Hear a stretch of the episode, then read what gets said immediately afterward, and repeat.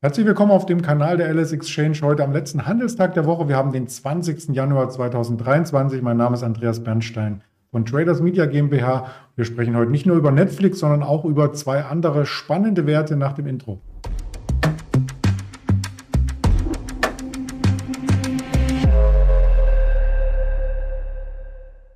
Und wie schon andeutete, natürlich als Händlerinterview, der liebe Björn wird heute wieder da sein, wie letzten Freitag schon. Sofort der Risikohinweis, dass all das, was wir sagen, nur persönliche, ähm, objektive Darstellungen sind, also keine Handelsempfehlung, keine Anlageberatung. Dann nehmen wir gleich den Björn hinzu. Guten Morgen nach Düsseldorf. Hallo Andreas. Ja, eigentlich schon mittags. Fällt mir gerade auf. Guten Morgen ist ein bisschen spät gesagt, je nachdem, was man für eine Schicht hat. Aber der DAX ist auch aufgewacht unter 15.000 und mit der Marke scheint er sich schwer zu tun. Ja, ähm, wir kennen ja die Kursentwicklung seit Jahresanfang und äh, da sind wir sicherlich jetzt auch in den überkauften Bereich äh, vorgedrungen. Wir waren ja bis auf 15.000, bis auf 15.3 knapp hoch.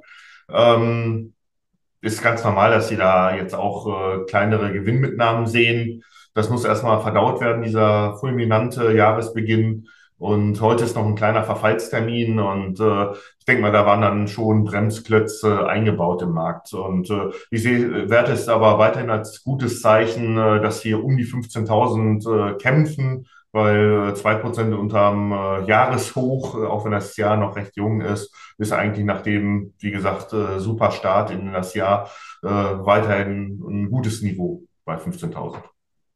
Ja, wir waren ja ein paar Tage über der 15.000, wie man hier in der Präsentation auch sehen kann. Und jetzt wieder mit einem Schlusskurs ähm, gestern Abend äh, 14,977. Das war ja auch dasselbe wie am 11.01. schon einmal. Trotzdem fürs Gesamtjahr plus 7,4 Prozent der DAX aktuell. Äh, da kann er sich eigentlich ein bisschen ausruhen.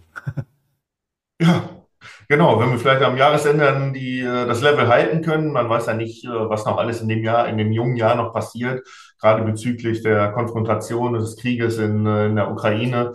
Ähm, ja, 15.000, wenn wir noch ein bisschen Volatilität reinbekommen und ein paar Trading-Chancen haben. 15.000 finde ich jetzt nicht ganz so schlecht, wenn wir das Level halten würden bis Jahresende. Ja, und da geht es wahrscheinlich dann auch in Stockpicking, dass man weiterhin Geld verdienen kann. Man muss halt dann auf die richtigen Sektoren und die günstig, äh, günstig bewerteten Unternehmen dann wahrscheinlich dann auch setzen. Ne? Also komplett Markt kaufen wird wahrscheinlich schwierig, um Geld zu verdienen, aber wie gesagt, jeden Tag äh, gibt es ja neue Chancen und man muss halt an der Nachrichtenfront äh, äh, vieles wahrnehmen, auch die Ausblicke der Unternehmen und äh, dann tun sich wahrscheinlich weiterhin Chancen auf. Genau, die versuchen wir hier zu erarbeiten und darzustellen. Der Gesamtmarkt, die Gier kühlt ein bisschen ab in den USA. Da hatten wir jetzt auch schon beim Dow Jones einen Rücklauf von über 1000 Punkten gesehen in den letzten zwei Handelstagen. Und da ging man vielleicht auch ein bisschen in Deckung vor den Netflix-Zahlen. Die haben ja im letzten Jahr eher negativ überrascht. Doch diesmal äh, ging nach oben die Rakete sozusagen durch die Decke.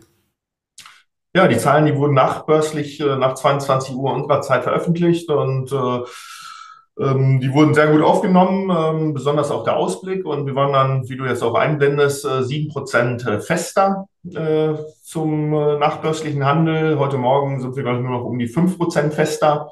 Ähm, und wir schauen mal, also die, die Aktie ist ja dann halt auch sehr volatil. Da braucht man sich nicht um einen Prozentpunkt dann zu streiten, wie viel die Aktie dann fester ist. Ähm, wie gesagt, Zahlen wurden veröffentlicht. Ähm, es gab dann einige News noch, die ich auch noch mitteilen kann. Der Gründer des Unternehmens, der Mr. Hastings, der hat sich, äh, zieht sich zurück äh, aus der Doppelspitze des Unternehmens. Die wurden ja von zwei Managern geführt, ähm, das Unternehmen Netflix. Und äh, da wird dann ein anderer Manager nachrücken, der auch schon ähm, bisher ähm, mitgearbeitet hat in der äh, Top-Liga. Also das wird weiterhin dann von zwei Managern geführt, das Unternehmen.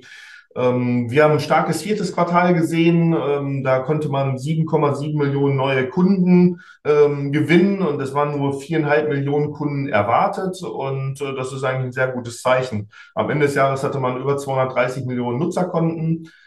Ähm, Wachstumstreiber, dass die Zahlen so gut wurden, äh, waren dann auch ähm, zwei äh, Staffeln, die wieder ähm, ausgestrahlt wurden. Das ist einmal über den Prince Harry und Meghan und dann gibt's noch äh, eine andere Staffel, äh, Wednesday heißt die, und das waren so die Erfolgsbringer für das Unternehmen.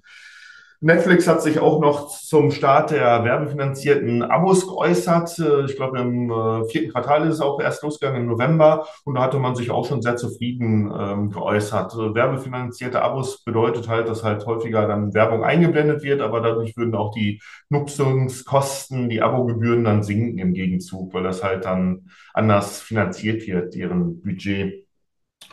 Ähm, Fazit, was äh, Netflix sagte, war halt äh, holpriger Start ins Jahr 2022, ins vergangene Jahr. Und der Abschluss, der war dann halt äh, glänzend. Und äh, auch für die kommenden Jahre sehen sie äh, wachsende Gewinne und auch äh, wachsenden Cashflow. Und das hört die Börse halt gerne. Und gerade der Ausblick war halt dann auch wichtig fürs Unternehmen.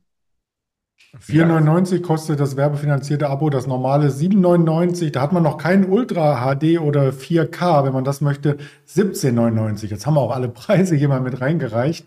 Den äh, Referer-Link gibt es natürlich unter dem Video. Nein, Spaß beiseite. Ähm, das nur aus Informationszwecken. Und wenn man den Aktienkurs anschaut, ist damit auch fast äh, dieses große Gap, diese große Abrisskante aus ähm, dem März, April letzten Jahres, als die Quartalszahlen hier für ein doppeltes oder zweistelliges Kursminus sorgten, wieder aufgearbeitet. Ja, sieht gut aus, ne? Also Bodenbildung abgeschlossen und arbeitet sich jetzt nach vorne und äh, wie wir gerade auch schon sagten, wichtig sind halt die Ausblicke der Unternehmen und äh, anscheinend haben sie jetzt die Weichen ja richtig gestellt. Und die Konkurrenz bleibt zwar weiterhin äh, hart, aber dass man neue Kunden gewinnt und dann auch gute Serien äh, ähm, im Angebot hat, exklusiv im Netflix-Angebot hat, das äh, scheint ja schon äh, gute Managementleistung gewesen zu sein.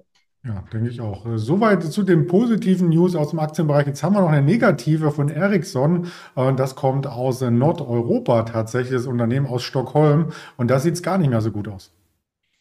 Ja, die Aktie ist 5% äh, heute schwächer nach den Zahlen. Die wurden heute Morgen veröffentlicht. Und ja, man denkt immer 5G. Das ist, Ericsson gilt ja als großer ähm, Profiteur des 5G-Aufbaus. Ähm, aber in den letzten zwölf Monaten kamen halt auch viele negative Nachrichten. Da gab es auch hohe Vertragsstrafen, beziehungsweise dann auch, weil ähm, Ericsson, glaube ich, auch Geschäfte mit, äh, mit äh, Ländern gemacht hat, die den Amerikanern nicht so freundlich gesinnt sind. Und da gab es dann auch hohe Strafen.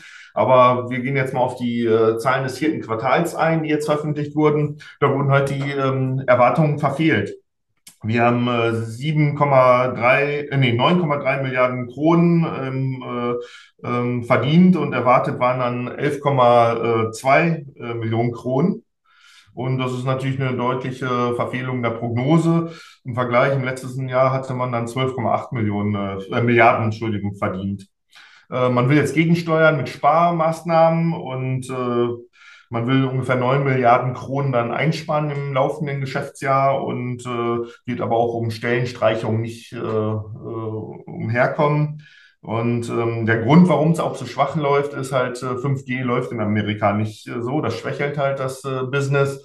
Ähm, ich glaube, 6G steht jetzt auch schon in den Schuhen, hatte ich jetzt mal ähm, in letzter Zeit gehört. Und äh, wird wahrscheinlich dann auch irgendwann ein Wandel von 5G auf 6G dann ähm, passieren und vielleicht äh, wird man dann wieder gute Aufträge an Land ziehen können.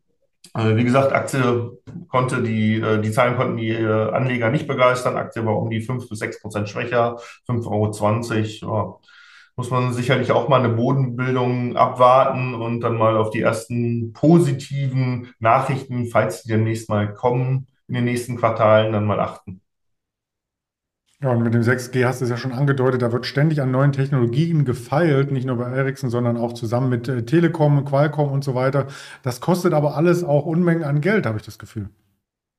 Ja klar, gerade bei Technologie muss man viel investieren. Ne? Man muss erstmal viel Geld investieren, in die Hand nehmen, um dann auch äh, anschließend äh, dann gute Produkte zu haben, die man dann gut vermarkten kann und sicherlich auch zu guten Preisen. Ne? Mhm. Und Ericsson, und wir haben ja so viele, äh, sind uns ja, ähm, gibt es ja jetzt auch nicht, die äh, diese Qualität haben. Wir haben eine Ericsson hier in Europa, dann haben wir noch Nokia. Nokia hat ja damals auch die Lucent gekauft, fusioniert ne, im Netzwerk-Business. Äh, Lucent war ja auch ein großer. Ne? Lucent äh, war, glaube ich, eigenständig und hat, glaube ich, dann noch Alcatel gekauft, auch den französischen ähm, Hersteller. Es war schon etliche Jahre her, aber einfach mal um die Historie zu sehen. Ja, und dann gibt's ja noch den äh, in China Huawei, die sind, glaube ich, ein großer Konkurrenz, aber äh, Konkurrent, aber Huawei ist ja hier in, äh, im Westen, in der westlichen Welt jetzt ähm, auch momentan auf dem Abstellgleis, ne? wegen Industriespionage und Amerika lässt die, glaube ich, auch nicht mehr in die Systeme rein. Ne? Und ähm, wir sind, glaube ich, auch vorsichtiger geworden hier in, der, in Europa. Ja, ich denke mal, äh, der Kuchen ist groß genug, um äh, einen großen Anteil davon sich zu schnappen. Das gilt sicherlich auch für die Energiebranche. Erneuerbare Energien. Siemens Energy ist das dritte Thema im Aktien, in der Aktienberichterstattung heute. Da wurde jetzt die Prognose kassiert. Ja, aber äh, das liegt nur an der Tochter äh, Gamesa, äh, Siemens Gamesa, äh, die spanische Tochter die bei den Windrädern auch eine führende Rolle in der Welt oder in Europa zumindest äh, einnimmt. Die haben Probleme und die kriegen sie halt nicht so richtig in den Griff. Ähm, wir kennen das ja auch von Nordex. Ähm, die Margen sind relativ klein und ähm, man braucht ja auch viele Rohstoffe, um dann äh, die äh, Rotorenblätter herzustellen. Und äh, bei den hohen Preisen ist es halt schwierig. Ne? Und da reden wir wirklich um von minimalen Margen, die das Unternehmen, die die Branche hat. Ähm, aber ich gehe jetzt nochmal auf den Konzern komplett ein. Ähm, operativ ist das erste Quartal viel besser gelaufen. Wir haben ein anderes Geschäftsjahr wesentlich besser gelaufen ähm, als erwartet. Aber halt die Rückstellungen bei Gamesa äh, haben halt dazu geführt, dass man jetzt die Prognose anpassen musste nach unten. Und ähm, wir haben auch andere Zahlen noch äh, für den Konzern bekannt gegeben. Auftragseingang war 35 Prozent fester, der Umsatz äh, war 6 Prozent fester. Und wir sind jetzt gerade wieder beim Punkt Marge. Ähm, die Marge vor Sondereffekten wird jetzt auf ein bis drei Prozent reduziert von äh, vorher zwei bis vier Prozent. Und äh, was positiv ist, ist, dass der Cashflow aber auch wieder deutlicher positiv werden äh, soll, werden soll. Und äh, wir waren jetzt in letzter Zeit waren wir leicht mi äh, im Minus gewesen. Wie hat die Aktie reagiert? Die Aktie hat nach Veröffentlichung der Ad-Hoc-Meldung gestern Abend erstmal äh, 5, 6 Prozent verloren und äh, sind auch so schwach heute Morgen reingekommen auf Cetra, so mit 4, 5 Prozent und haben jetzt, wie wir das gerade eingeblendet bekommen, äh, wieder den äh, Cetra-Schluss von 17.35 Uhr dann äh, erreicht. Und ähm, haben die Verluste komplett wieder aufgeholt. Also unterm Strich, wenn man einfach nur Cetra-Schluss sehen würde zum Kurs jetzt, sind wir einfach unverändert und das ist eigentlich ein gutes Zeichen, dass hier die hohen Kursverluste jetzt im laufenden Handel wieder aufholen können. Ne? Da spekuliert die Börse sicherlich darauf, dass man die Probleme bei Gamesa äh, in Zukunft dann auch in den Griff bekommt und der Rest von Siemens Energy sieht ja gerade wegen der Energietransformation und der Energiewende ähm, hat man vermutlich auch gute, ähm, gute Aussichten für die nächsten Jahre bei dem Unternehmen als Weltmarktführer.